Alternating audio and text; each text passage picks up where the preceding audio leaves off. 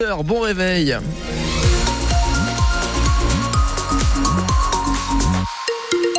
Sur la route, ça se passe bien cette heure-ci. L'info, Salam Daoui, on commence par euh, la météo. Avec des nuages nombreux pendant toute la journée. En fin de journée, justement, le soleil se montrera un peu plus, mais quelques averses sont possibles dans les garrigues au nord de Montpellier, ainsi que sur les communes du euh, Haut-Languedoc et du Larzac.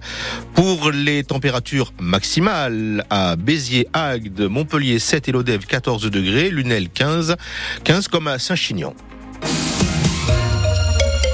Et bientôt une quatrième mouture de la loi Egalim pour protéger le revenu des agriculteurs face aux industriels et la grande distribution. C'est l'une des annonces, en tout cas, de Gabriel Attal, le Premier ministre, qui a dévoilé hier matin ses pistes pour tenter d'apaiser la colère dans les exploitations. Dans l'Hérault, le préfet, lui, a tenu à faire passer un message également, euh, notamment euh, aux viticulteurs.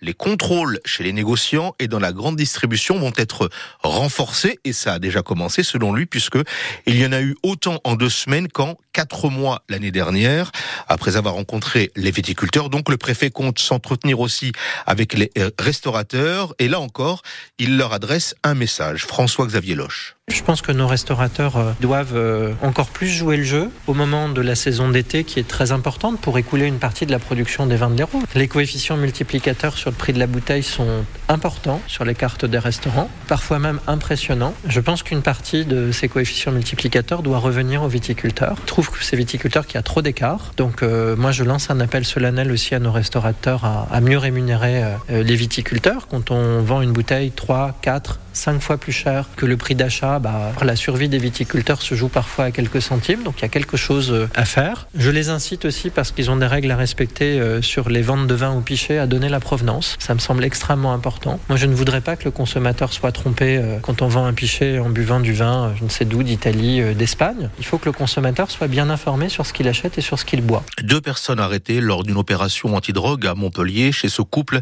à la Cité Gélie, les policiers ont mis la main sur 600 grammes de cocaïne de très bonne qualité, 20 000 euros en liquide.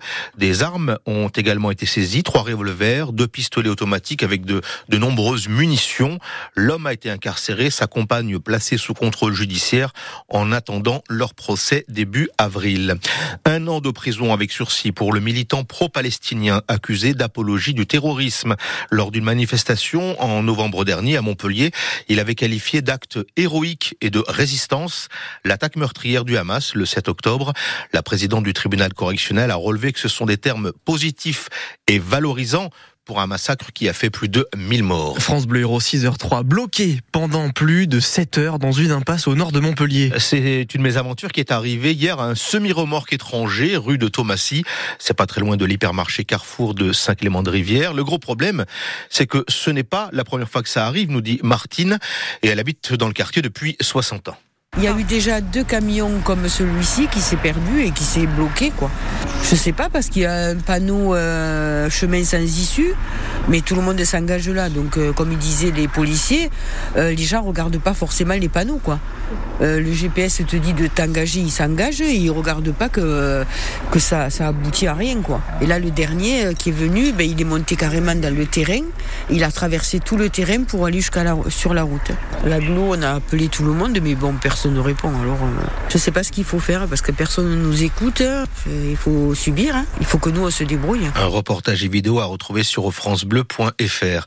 L'exploitation de la vidéosurveillance permet de confirmer ce qui s'est passé avant-hier en début d'après-midi sur le parvis de la cité judiciaire de Montpellier. On y voit l'homme de 70 ans assis sur un banc. Dès qu'il aperçoit son ex-épouse, il se lève, sort son arme et fait feu sur elle avant de retourner cette arme contre lui. Cet homme n'était pas connu de la justice.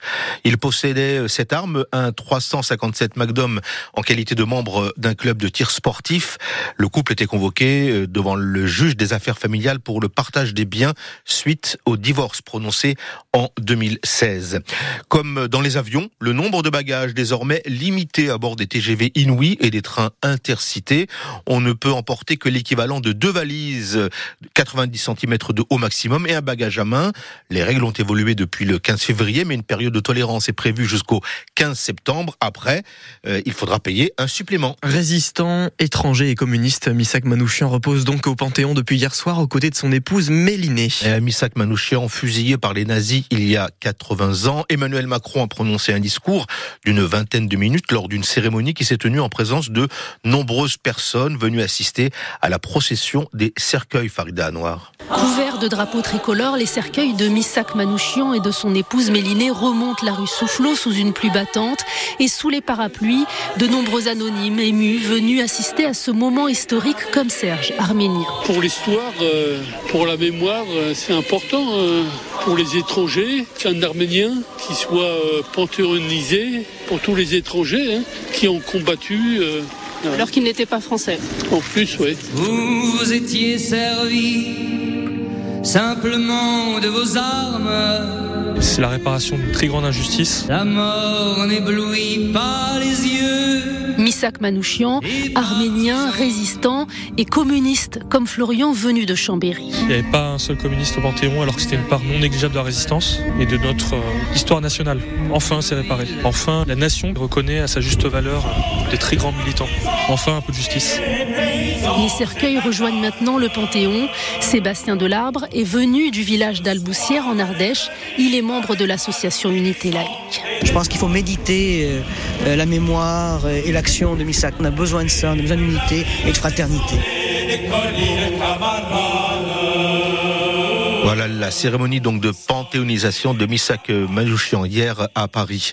Elle était la doyenne des actrices françaises. Micheline Prel est morte à l'âge de 101 ans, connue pour quelques grands films incontournables dont Le Diable au corps en 1947 avec Gérard Philippe. Elle avait euh, tenu ses derniers rôles dans Vénus Beauté en 99 et puis Tu veux ou tu veux pas il y a 10 ans avec Patrick Bruel et Sophie Marceau.